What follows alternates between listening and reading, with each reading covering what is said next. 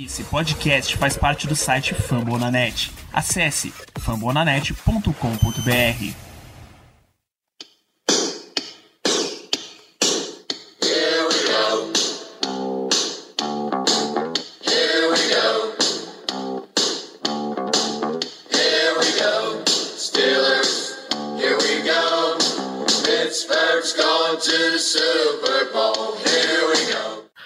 bem, pessoal, estamos começando mais uma edição do Black Yellow Brasil Podcast, episódio número 134 desse podcast falando sobre o Pittsburgh Steelers para todo o Brasil, direto de fambonanet.com.br, de- do iTunes, Spotify, Diesel, até do caixão onde Mike Tomlin acaba de colocar Mason Rudolph. Sou Danilo Batista, seu host e agente funerário essa semana, e viemos aqui para falar, apesar deste clima fúnebre, de uma vitória. O Steelers foi até Cincinnati enfrentar o Bengals e saiu de lá com uma vitória. Voltamos à, à zona de playoffs e para comentar todas as tormentas que atravessamos nessa semana, tem a presença do melhor de todo o Brasil, Germano Coutinho. Muito boa noite. Boa noite, Danilo. Boa noite, Ricardo. Boa noite a todos os ouvintes. É isso aí, vamos comentar acerca da vitória contra o Cincinnati Bengals. Um jogo que, apesar do triunfo, apesar do resultado positivo, nos deixou bem preocupados para o futuro da temporada. Então, vem com a gente que o programa hoje promete. Também temos a presença também nosso caríssimo e glorioso chefe de volta a terras brasileiras, Ricardo Rezende. Muito boa noite. Antes de tudo, eu adorei a referência do hashtag caro, então caríssimo. Muito obrigado, Danilo, pela introdução. Eu não poderia me sentir voltando ao programa melhor do que você poderia me trazer. É, é uma satisfação enorme estar de volta aqui com os amigos na mesa, estar aqui com os ouvintes. Senti muita falta de estar aqui para estar falando sobre os Steelers. Me cocei bastante nas últimas semanas para estar aqui dando os pitacos, ter muita coisa para falar. E, e que temporada divertida, né não? Do Pittsburgh Steelers em 2019. Tá- tá- É uma temporada gostosa de acompanhar. Então, vamos lá para mais um programa. Muito bem, então, nosso objetivo central aqui é falar de Pittsburgh Steelers 16 em Cincinnati contra o Bengals, que marcou apenas 10. Mas eu acho que, para todos os efeitos, o assunto principal não está necessariamente nesse jogo e ele será trazido para o início desse programa. Cara, Então, a gente vai trazer o assunto para o começo desse programa, que já é a entrevista de Mike Tomlin dessa terça-feira, pós-jogo, onde lhe foi é, saiu a afirmativa de que Devlin Hodges, o glorioso Duck, The Duck Dynasty, o caçador de patos, será o quarterback titular para a próxima semana. E foi perguntado ao Mike Tomlin por que Devlin Hodges e não Mason Rudolph. Ele abre, olha para a pessoa que perguntou, abre um sorriso e diz: ele não tá acabando com a gente. Fecha aspas. Acabou a era Mason Rudolph. A gente não pode mais esperar ver Rudolph de volta em campo no Steelers. Ou vocês acham que é uma prevenção porque é esse jogo pro Browns? Enfim, o que, é que vocês acham dessa história toda? Porque Rudolph foi substituído no meio do, jogo contra o Bengals e agora Rodgers é o titular. Vocês acham que tem alguma volta? Graças a Deus não. Graças a Deus não tem. é, O, o projeto Rudolph veio meio que de uma forma emergencial nessa temporada, que a gente não estava muito pronto para isso. Depois da lesão do Big Ben. Então, a gente sabe, isso não adianta negar. O Rudolph é, é o quarterback que chegou ou que chega mais próximo de ser o substituto da franquia visando o futuro. Então a gente sabe que Josh Dobbs não era a resposta, o Landry Jones lá atrás não era a resposta, enfim. Então o Rudolph acabou caindo de paraquedas depois da lesão do Big Ben. A gente testou o Rudolph, o Rudolph não teve sucesso e sinceramente acho que a gente já viu mais do que o suficiente do Rudolph para abortar esse projeto. Quem sabe ser um backup de longo prazo, isso ele eventualmente pode vir a ser, mas a, gente tem muito mais chances de vencer uma partida com o Rodgers e aí foi isso basicamente que Mike Tomlin falou. O ataque não vinha andando com o Rudolph e, e eu diria que o mais preocupante do que necessariamente a gente está enfrentando dificuldade com o Rudolph nas últimas três, quatro partidas é a regressão do quarterback. Então a gente pensou que o Rudolph entraria, teria o ritmo de jogo, teria snaps de titular durante a semana, treinando com jogadores e tudo mais, que talvez ele pudesse realmente ser uma resposta longo prazo, mas só está regredindo. Então o Rudolph, obviamente, não tem muito como comparar o nível técnico, mas algumas habilidades a gente consegue manter uma semelhança quando se compara pré-temporada com temporada regular. Então, por exemplo, a gente via a presença de pocket do Mason Rudolph na pré-temporada era algo muito bom. Ele se livrava de sacks, ele conseguia estender jogadas, não sendo móvel necessariamente, mas sambando no pocket como tradicionalmente o Tom Brady faz. E a, que, a presença do pocket do Mason Rudolph nas últimas semanas está algo desastroso, é algo horrível, é algo péssimo. Parece que desaprendeu como se joga de quarterback. É, então, uma decisão mais do que óbvia, Tony. Gente sabe que Tony faz de tudo para ganhar e essa decisão não poderia ser diferente. Não que o Duck Rogers, mais que seja figura folclórica e que entra, parece um talismã do Steelers. É, em termos técnicos, não seja tão superior assim, ou até, quem sabe, no cru, no bruto, seja até pior do que o Rudolph.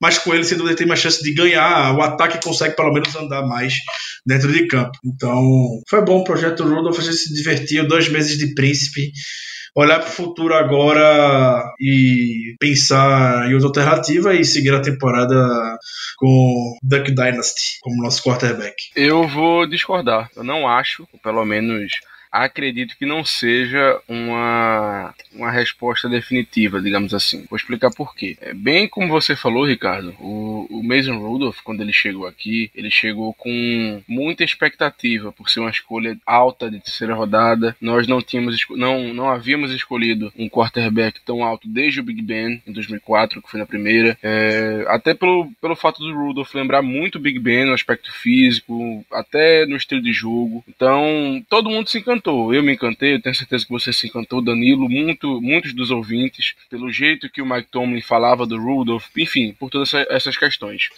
É, é fato de que nessa temporada ele não vem jogando o que a gente esperava, tá? especialmente nos últimos três jogos. Ele teve alguns momentos bons, ele jogou bem contra contra o Ravens, por exemplo, mas realmente ele vem regredindo, como você bem falou, Ricardo. Ele vem exatamente regredindo nos aspectos que ele está vindo bem.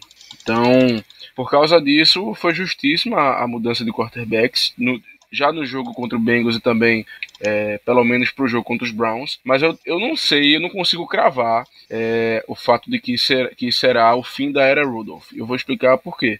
O Doug Rodgers, ele só teve um jogo completo, tá? Como titular, que foi contra o Chargers, onde ele basicamente não tentou quase nada e no único, ou, num, ou em um dos únicos passes longos que ele tentou, ele foi interceptado. Então, assim, não me passa confiança alguma, sinceramente. Para mim, essa mudança de quarterbacks é, é muito mais, claro, pelo mau desempenho do Rudolph do que por uma suposta confiança que o coaching staff tenha no Duck Hodges.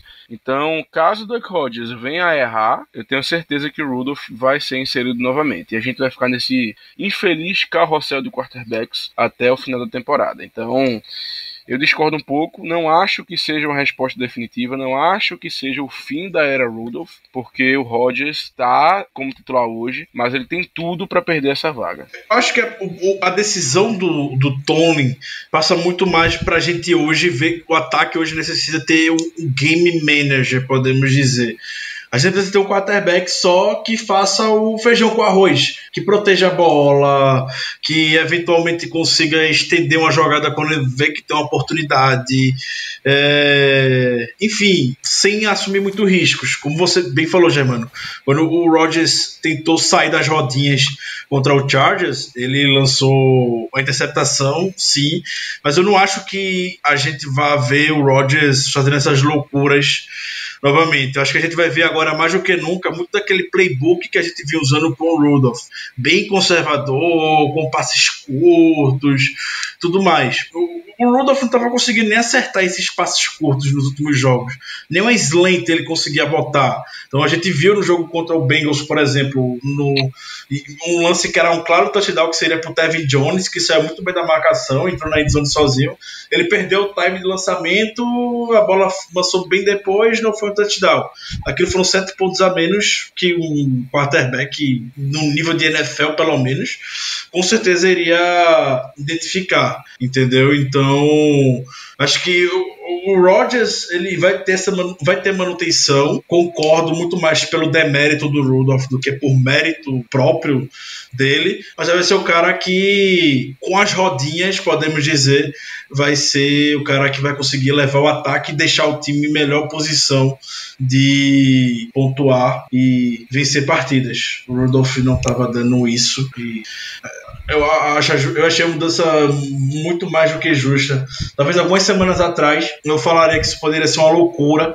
Até o Tony, algumas semanas atrás, também falou. O Germano lembrou até na hora do podcast que em determinado momento do jogo contra o Dolphins, se não me engano, que a torcida estava gritando We want duck, we want duck, e o Steelers deu a reviravolta na partida, enfim, no final o Tony foi questionado de que não passou nenhum momento pela cabeça dele fazer trocas de quarterback, e o Tony deu muita confiança no Rudolph, falando coisa do tipo de que uh, eu, isso fica com vocês, eu não estou louco para fazer uma mudança como essa. E agora a gente já está vendo, então realmente acho que é unânime a opinião da, da regressão do Mason Rudolph. Sim, curiosamente, todo, tudo isso aflorou depois da, depois da pancada que ele tomou do Earl Thomas naquele jogo contra o Ravens. Né? Saiu uma concussão. Voltou, já não voltou a mesma coisa ali. Eu, eu tô com o Germano também, de fato, aquele começo ali, quando ele assumiu o pós-lesão do bem, deu uma, uma encantada do tipo, pô, a gente consegue segurar aqui, mas o desempenho dele depois de voltar de lesão e os playmakers do time indo caindo um por um, Juju, Jonathan Johnson, James Conner, Jalen Samuels passou um tempo fora. A gente tá jogando com reservas e reservas e reservas. Isso foi machucando um pouco o ataque dos Steelers. E até jogadores que estavam aparecendo, que poderiam aparecer, não estavam conseguindo aparecer mais. Então, realmente o nível estava insustentável em termos de ataque dos Steelers. E já que a gente tá falando Conclua, Ricardo, por favor. Não, eu só ia falar, comentar justamente isso. Acho justo também falar sobre esse pós-lesão do Rudolph depois da, da concussão na partida contra o Ravens, que desde aquele momento parece que ele ficou com um pouco de medo. Não sei, é, a gente sabe, concussão é uma coisa muito séria. A gente sabe como é que fica a cabeça do jogador, não é algo visível, é algo que só quem tem sabe o que está sentindo naquele momento. Então, é sim, é, é, é uma possibilidade bem plausível que possa ter sido um medo realmente do choque, porque, convenhamos, poucas vezes a gente viu, pelo menos em termos de quarterback, um, um, lance tão feio, tão assustador, pela maneira como o Rudolph ficou dentro do gramado. Muito bem. É, mencionei que a gente está jogando com uma quantidade considerável de reservas. Eu acho que para falar de volta de Steelers e Bengals, tem dois jogadores recém-chegados que a gente precisa mencionar.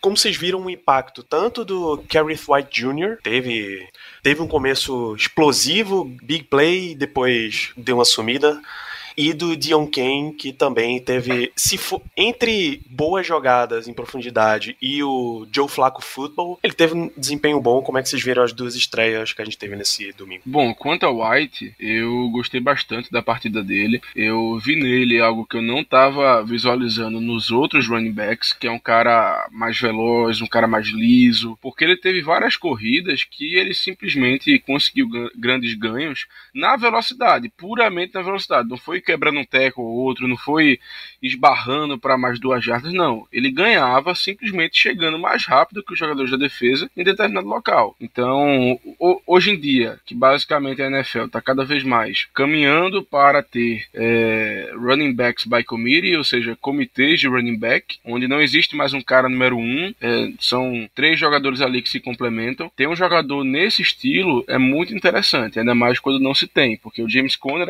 apesar de ser um jogador jogador muito bom, na minha opinião. Um all-around running back, digamos assim. Ele não tem essa velocidade toda, essa breakaway speed. O, o Jalen Samuels também não tem, muito menos o Ben Snell. Então, talvez o, o, White consiga ficar até o final da temporada se ele continuar demonstrando esse, esse estilo de jogo que ele teve na partida contra o Bengals. E quanto ao, ao Dion Kane, ele teve aquela recepção maravilhosa. É um cara que, é, se não me engano, veio de Clemson, é, foi escolha de sexta rodada Isso. do Indianapolis Colts, que machucou Isso. o joelho na temporada passada, não conseguiu jogar. E nessa temporada não teve muita chance, foi dispensado e veio para cá. É aquela coisa. De wide receiver a gente entende. Então, eu nunca vou reclamar é quando a gente quando a gente pega um wide receiver que eu não conheço, tá? Eu nunca vou reclamar, mesmo que dê errado, como deu em relação ao. Rapaz, esqueci. Ah, ao Moncrief. em relação ao Don't Moncrief. Mas enfim, então, de antemão eu já fico. Eu, eu, sempre acho que vai dar certo quando a gente escolhe um adversário assim, porque a gente sabe escolher. Mas quanto ao Ken, não tenho muito a, a, a, falar, não. Eu acho que a participação dele no jogo foi, foi mínima, apesar de ter sido realmente uma, uma recepção muito bonita e importante. Mas não tenho muito a comentar sobre ele, não, pelo menos até agora, né? É só para citar, Dion Ken teve 14% dos snaps de ataque e só. Ele não foi envolvido em special teams. Já o Kerry White Jr. foram 9% dos snaps de ataque e mais 10% dos snaps como special teams. Ele chegou a, a, fazer retornos nesse jogo, se a minha memória não me falha. E a gente ainda continua vendo, por exemplo, uma participação maior de Johnny Holton no ataque, são 22%.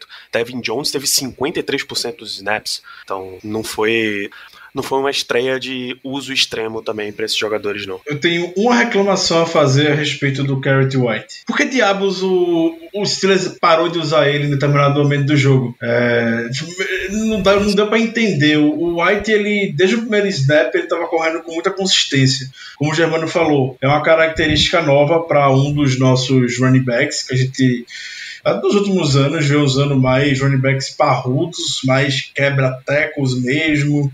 É Ben Snell, é James Conner. O diferente é o Jalen Samuels com pass catcher. É, então o White ele tem realmente essa explosão no espaço, é algo que a gente precisava assim. Uma vez que abre um buraco, ele vai consegue avançar 3, 4, 5 jardas, algo que muitas vezes o jogador parrudo ele não vai conseguir falta de velocidade mesmo. Então, o White é aquele jogador ideal para checkdowns que o Steelers tanto gosta de utilizar, porque geralmente recebe o passe com muito espaço para poder correr e conseguir jardas após a recepção. É, não sei se foi porque o jogador não vinha foi a primeira semana, enfim.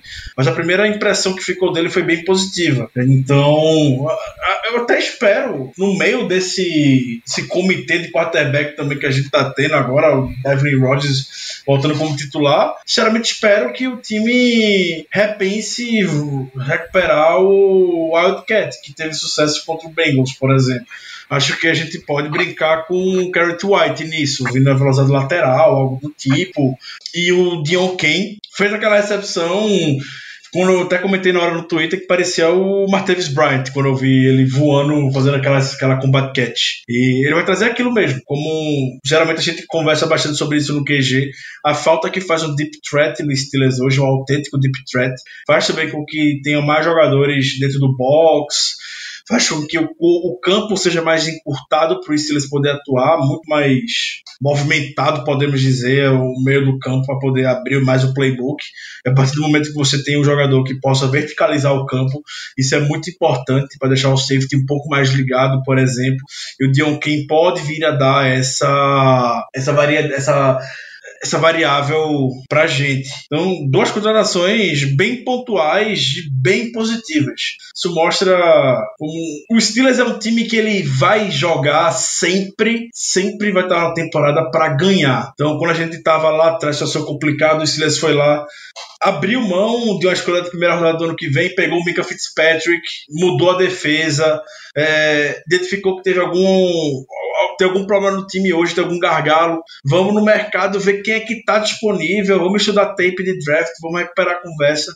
Foram, conseguiram Diof Kane vindo do press squad do Colts, viram Carrot White no press squad do Bears, e assim a temporada vai seguindo. Então, é, Mike Tomlin não é um cara que vai jogar a toalha e parabéns pro que vem fazendo com esse elenco todo, todo remendado do Steelers esse ano. E novamente eu espero muito ver mais o Carrot White em ação nas próximas partidas. Muito bem, então, dados esse, essas notas extraordinária sobre essa partida. Germano, você tem destaque positivo para falar desse jogo? Bom, para quem acompanha e quem vem acompanhando os programas anteriores, é, essas pessoas sabem que certos jogadores são basicamente o concurso quando se trata de pontos positivos. E um deles é o TJ Watt. Eu não vou me adentrar muito, mas vou apenas dizer que o Watt teve uma partida muito boa, tá?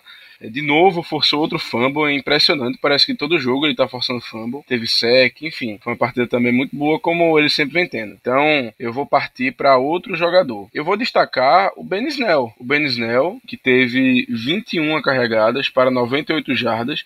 E o mais legal, o mais impressionante, uma média de 4,7 jardas por carregada.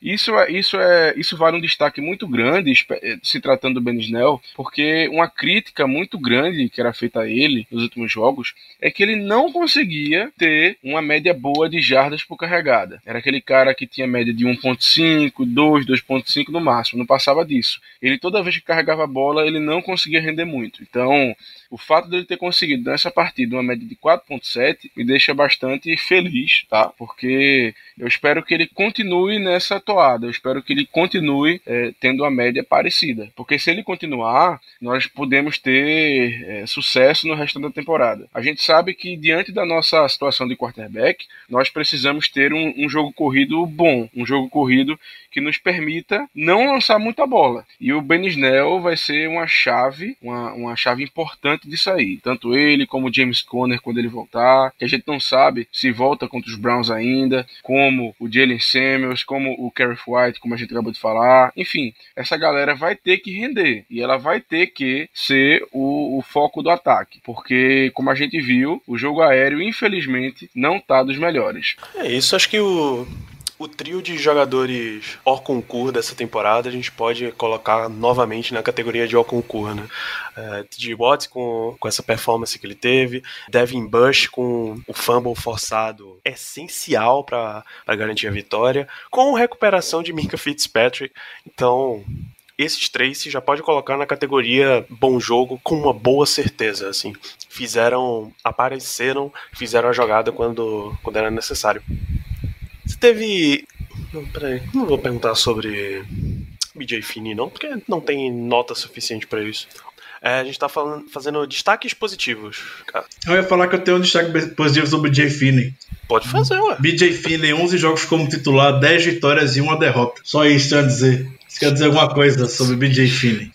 Que, é, que nem foi muito. Que você falou, nem foi muito percebido, não foi nem muito percebido durante o jogo. Então, isso eu acho que foi uma coisa muito boa. Geralmente é uma coisa muito boa quando se trata de, dele, ainda mais depois do daquela semana 1 contra o Patriots, que ele ficou bem em evidência na carreira por conta daquele false start. Aliás, a, a única derrota. Ah, não, são jogos como starter, é, não conta aquela contra o Patriots. É isso. Ah, inclusive no, no tópico BJ Finney, a suspensão de Pounce foi diminuída para dois jogos, né? Isso aconteceu entre a última gravação e essa. Então, só, ele só fica de fora justamente contra o próximo jogo, contra o Cleveland Browns. Eu achei prudente, inclusive, da NFL de não, mesmo que ela quisesse, não deixar ele jogar esse jogo é uma decisão muito bem tomada. Eu quero dar dois destaques positivos que eu não sei se o Danilo pode incluir no, nas unanimidades, que são as obviedades de J. Watt e Devin Bush e Mika Fitzpatrick, que são os dois jogadores de special teams, o Jordan Berry e o, Chris Boswell. O Boswell voltou com tudo nessa temporada, acho que não tem nem muito o que discutir. Boswell, principalmente Cincinnati, é algo surreal. Os números dele jogando contra o Bengals fora de casa. Nunca perdeu um field goal. Preciso confirmar esses números, eu não tenho de cabeça, mas são quase 30 field goals na carreira do Boswell. Já contra o Bengals, ele nunca errou um chute e Cincinnati veio bem providencial, principalmente no final da partida, depois da, da depois do fumble forçado pelo Devin Bush em garantir aquele field goal de 47 jardas para pôr mais pressão ainda no Bengals para poder caminhar o campo todo e aí forçar de vez o touchdown para eles. Então, ponto positivo pro Chris Boswell. E o Jordan Berry tá conseguindo fazer o que a gente mais pediu nos últimos anos dele, que é virar o campo. A gente, quantas vezes a gente não viu o Steelers vendo a defesa começar em uma terrível posição de campo, e aí a gente mete pau na defesa, a defesa não, não faz nada, a defesa leva ponto que só. Muitas, vezes, muitas vezes a gente não via que a defesa tinha um campo extremamente curto para poder atuar e segurava para field goal, ela aquela break break but don't bend. e assim por diante. E agora a gente está tendo a capacidade de poder deixar o adversário bem encostado com as costas na parede, começando lá na linha de 10 jardas, dentro da linha de 15 jardas. Isso também facilita muito o trabalho da defesa ter o sucesso que a gente está tendo nessa temporada. Então eu deixo dois esse destaque positivo, e Jordan Berry pelas, pela temporada que estão tendo. É, eu queria também deixar um destaque positivo para o glorioso James Washington. Uh, acho que o Washington ele está começando aos poucos é, sair mais da jaula. Então, a gente viu o, touchdown de 79 jardas dele, que a gente brinca muito do Devlin Rodgers, mas como o James Conner falou no seu programa de rádio, é, o mérito todinho foi do Washington, que conseguiu quebrar o teco, conseguiu fazer o stiff arm em cima do BW Web e entrar na, na end zone. E tava sozinho na marcação, então achou bem a zona e tudo mais.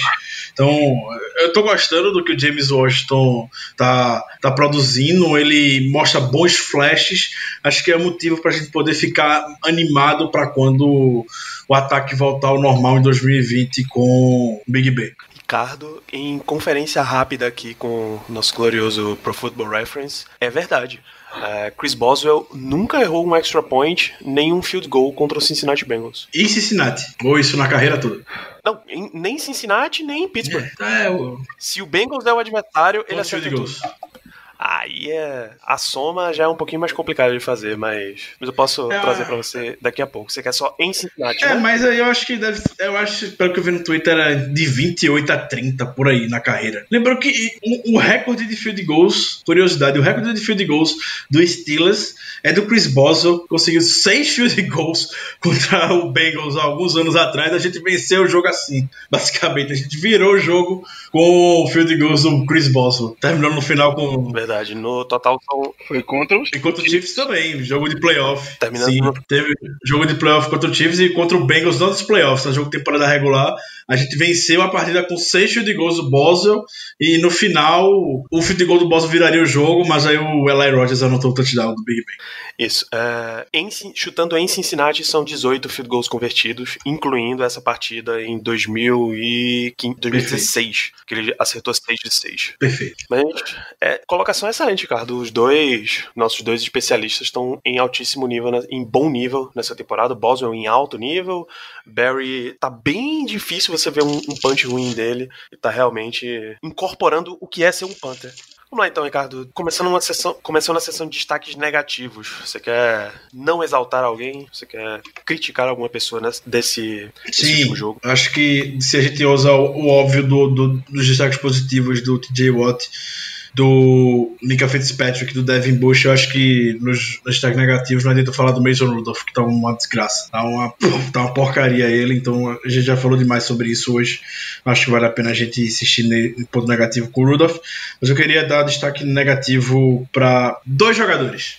E um, eu vou deixar um- uma missão desonrosa. Então, eu dar destaque negativo para o Terrell Edmonds, que não tem a menor noção de onde a bola tá nunca. Aquele, aquela big play que o Steelers levou do Tyler Boyd, o Edmonds estava perdido. Pode-se falar que houve contato, mas acho que ali há contato das duas partes, então o árbitro nunca vai marcar. Sei que seja algo muito raro da gente ver uma interferência ofensiva, uma interferência defensiva no mesmo lance. A gente viu isso algumas semanas atrás com o Mike Hilton e alguém.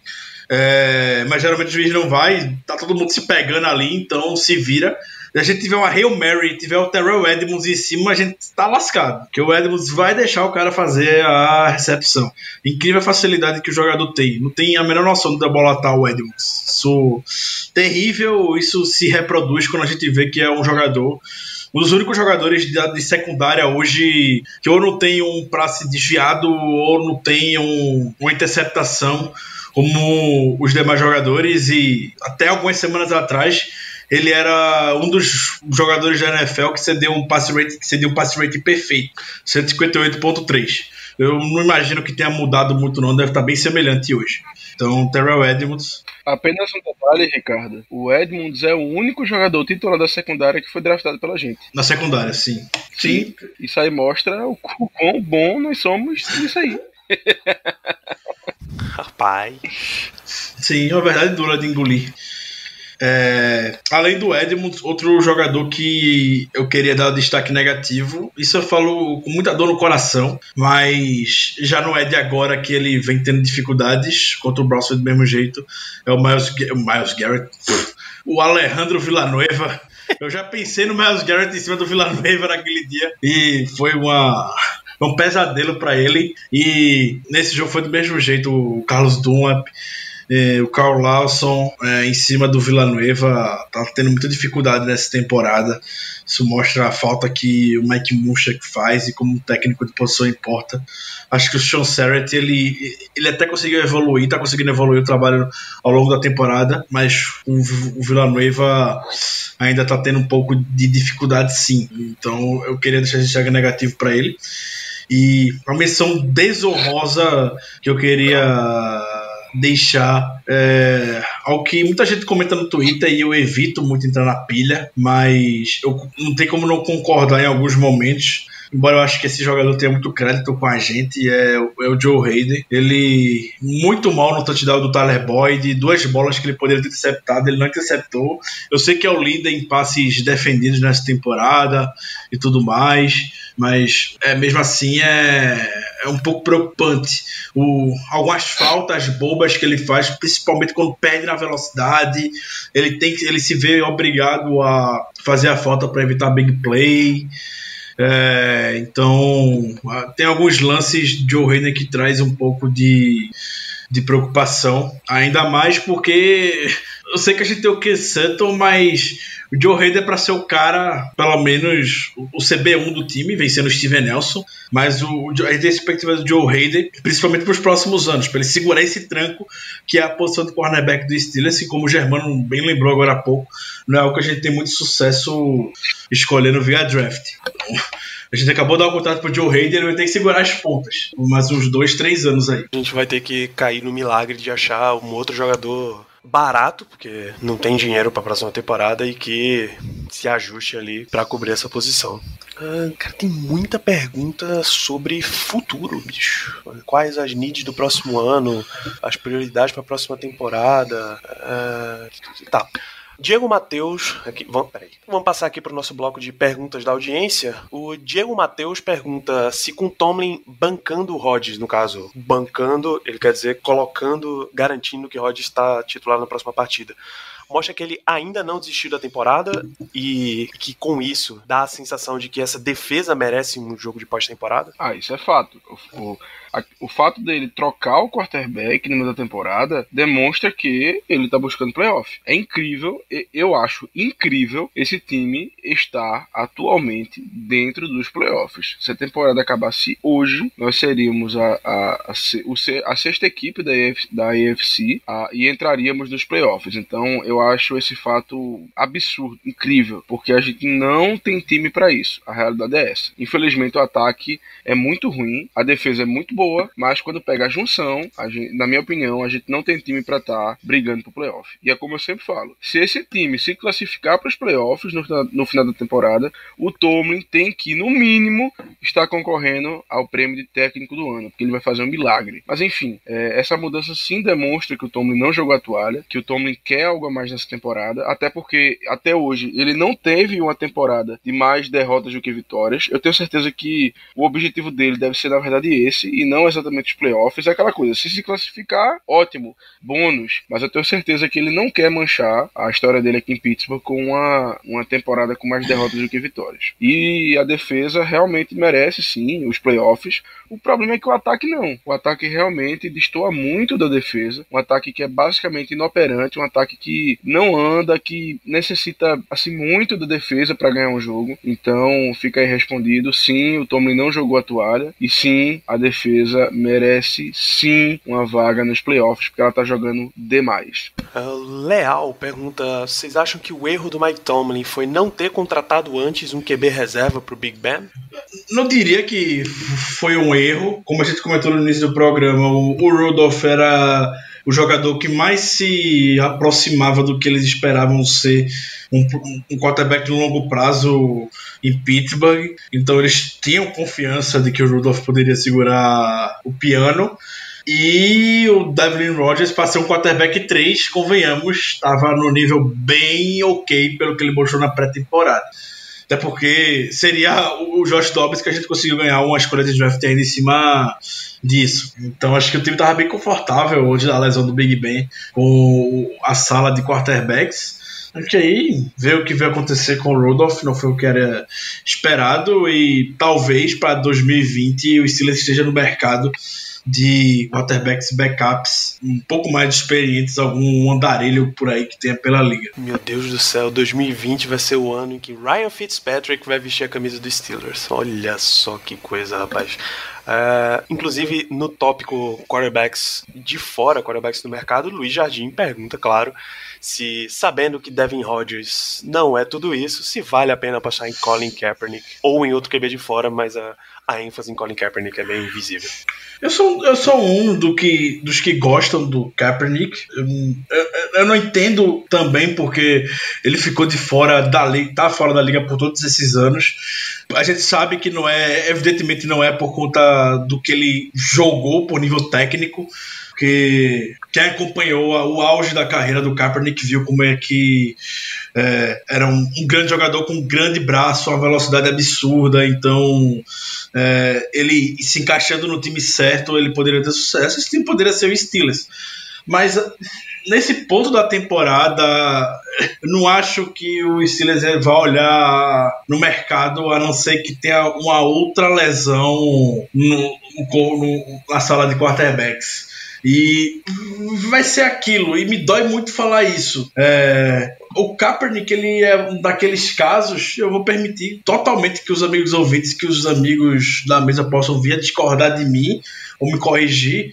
Mas acho que o Kaepernick é um daqueles casos que ou ele vai ser titular, vai vir para ser titular, ou ele não vai não vai botar assim, como é que posso falar?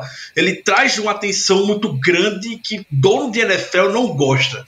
Franquia da NFL não gosta do tipo de atenção, infelizmente, devido a todas as causas que o Kaepernick apoia para o time. Então, já vai começar possíveis boatos de que porque o Kaepernick é banco e tudo mais. Então, se não for para vir ser titular, então realmente não sei como é que o Kaepernick poderia contribuir hoje eu acho que o Kaepernick ele pode ter alguma chance em 2020 pela liga. Então, com isso, eu acho que o Steelers vai dar uma olhada nele para essa temporada, embora novamente eu adoraria. Eu gosto do Kaepernick, eu gosto do que ele poderia trazer para o nosso ataque. Eu compartilho do seu, da sua opinião, Ricardo. Eu também gosto do, do Kaepernick. Eu acho que ele traria uma dimensão que a gente não tem, que seria um quarterback que consegue correr bem com a bola, o que eu acho que seria essencial para essa temporada, porque como a gente vê, o ataque não está rendendo. Então ter um quarterback que seria uma ameaça também no jogo terrestre, para mim seria o ideal. A gente teria uma nova dimensão no ataque ataque, que lançando a bola não tá tão bem. Então, por mim, se desse uma loucura lá em Pittsburgh, se, se os Jonas resolvessem chamar o Kaepernick, eu ficaria feliz da vida. Eu acho que, assim,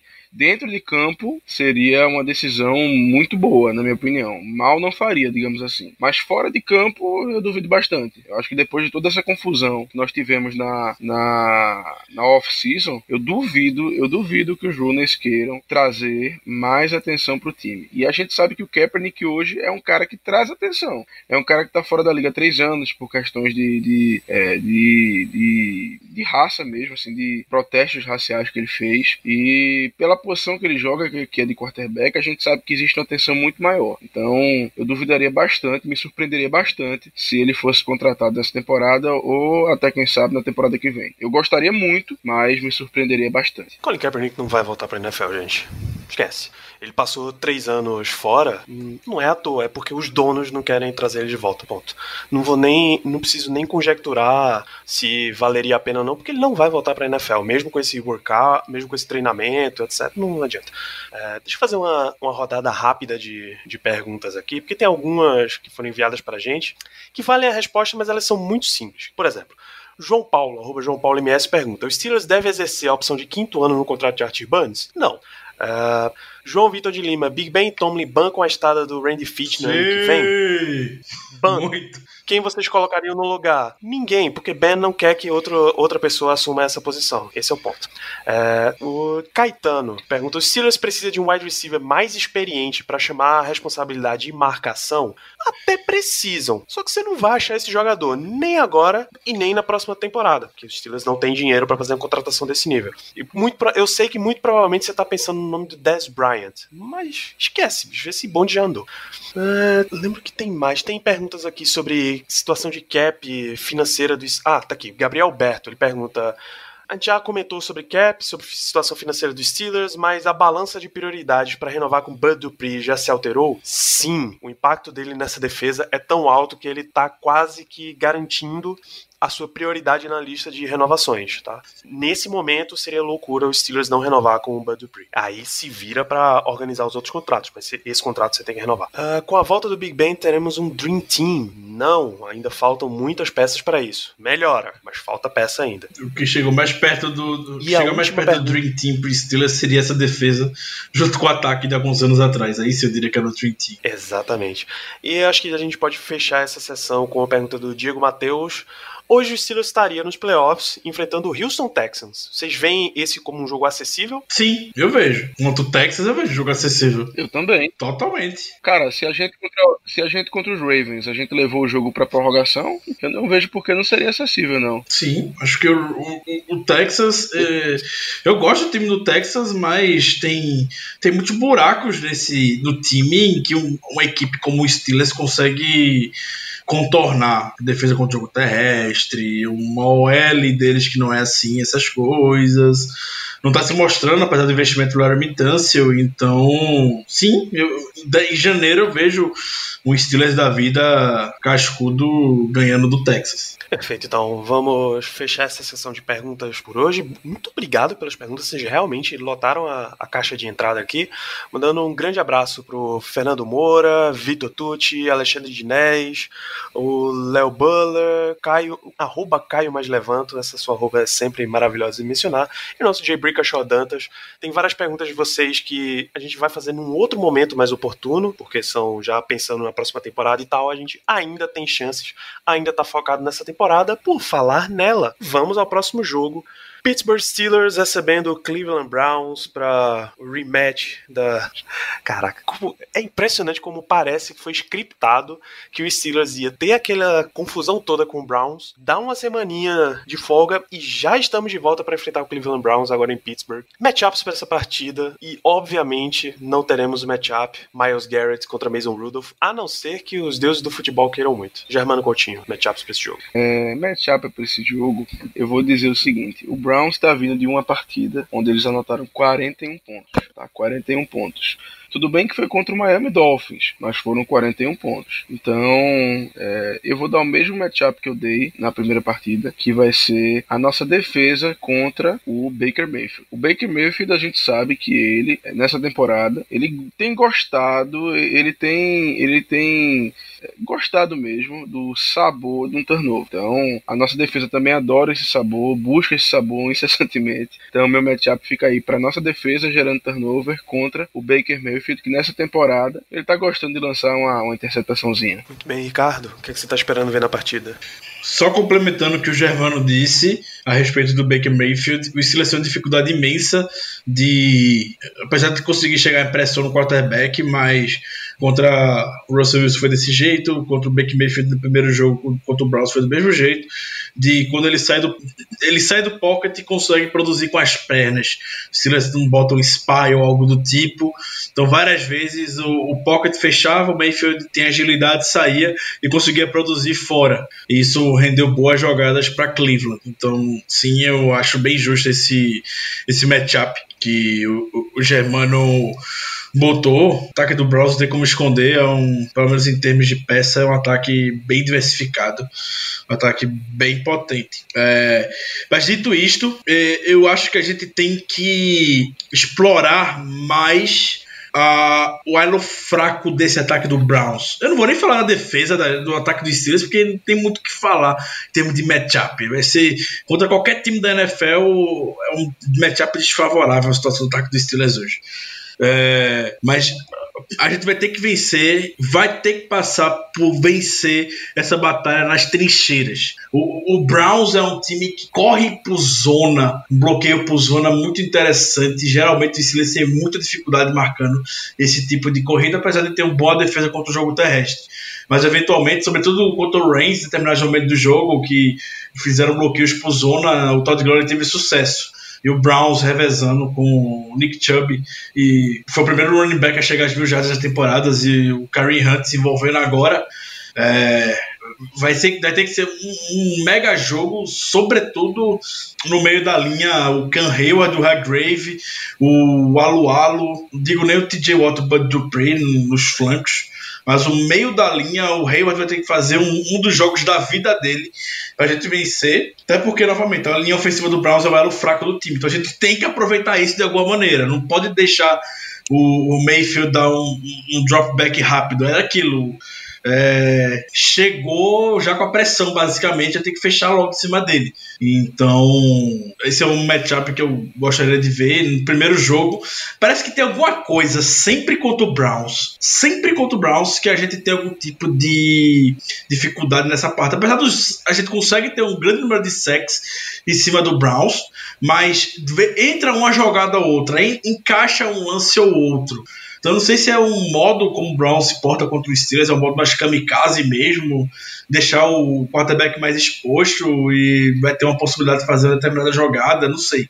Mas eu queria muito ver um grande jogo do, do Hayward com um jogo de dois sacks e meio, quatro quarterback hits em cima do, do Can Hayward, em cima do Baker Mayfield e deixar o resto para secundária resolver e aproveitar as oportunidades. É isso, eu nem vou entrar em muitos detalhes porque o meu matchup principal é exatamente esse, o jogo correndo de Cleveland contra a nossa defesa, mas uma coisa que eu vou querer assistir é se Steven Nelson vai ter de novo o baita desempenho que ele teve contra o Odell Beckham Jr. no outro jogo. Então, foi realmente uma coisa excelente que eu gostaria bastante que se repetisse. Então vamos fechando aqui.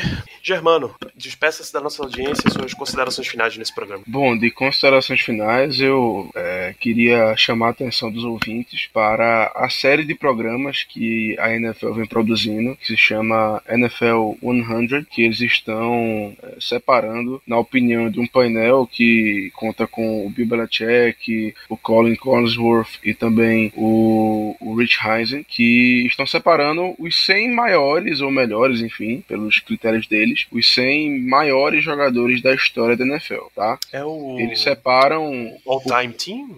o All-Time Team, né? Pronto. Eles estão separando por posição, por exemplo, de running back que teve agora foram 12 nomes, é, de wide receiver são 14, de DL são 14 também, enfim, eles vão separando por esse nesse estilo e eu recomendo demais. Eu assisti o, o episódio dos running backs, não vou dar spoiler, mas eu achei muito interessante o que eles fizeram, assim, o estilo do programa e recomendo a todos que assistam e fiquem de olho no lado defensivo da bola, porque eu tenho certeza que teremos vários Steelers nessa lista.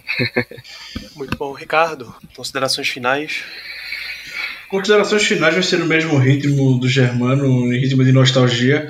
Hoje, nessa terça-feira, dia 26 de novembro, a NFL divulgou os 25 semifinalistas para o Hall da Fama na era moderna. E é o primeiro ano que o lendário Troy Polamalu está elegível para entrar no Hall da Fama. E muito provavelmente o Polamalu vai vir a ser o First Ballot Hall of Fame. Então, se você já está se sentindo velho, sinta-se um pouco mais, principalmente você que acompanhou a carreira do Polamalo, o grande pai da carreira dele. Já vai fazer já faz cinco anos que o Polamalo parou para estar tá participando desse dessa cerimônia e muito provavelmente em 2020 estaremos vendo vendo ele entrando em Kento Ohio. E também lembrar, né, Danilo, do sorteio da Terrible Tower que está rolando no nosso Instagram. Então, se você não tem a sua Terrible Tower, não perca a chance de ter a possibilidade, essa oportunidade de vencer uma. Lá no nosso Instagram tem a postagem. Não esquece de curtir, marcar os amigos e principalmente, pelo amor de Deus, deixe o perfil público para a gente poder conferir, entrar em contato com você. O sorteio vai ser no dia 10 de dezembro. Eu sei que a gente gosta de esconder as coisas de todo mundo, mas provavelmente o dia 9, o dia 12, dia 13, dia 15 de dezembro, deixe o perfil aberto só durante esse tempo para a gente poder dar uma olhada quando ele acontecer e poder entrar em contato com você. É isso. Muito bom estar de volta. Um grande abraço. Perfeito, todos os recados foram dados. Uh, participa lá do sorteio. Aproveita que você já está indo buscando aí para participar do sorteio. Uma das regras é seguir arroba Black Yellow Brasil no Instagram. Siga, siga também lá no Twitter, também arroba Black Yellow BR. Acompanha, acompanha nosso podcast, assina no Spotify, segue no iTunes, deixa cinco estrelinhas para você transformar o nosso, mostrar para o mundo o quão caro é este podcast. E por incrível que pareça, ele custa zero reais para ser, para ser consumido. Então faça com que ele chegue para mais e mais e mais e mais torcedores do Steelers. Voltamos na semana que vem.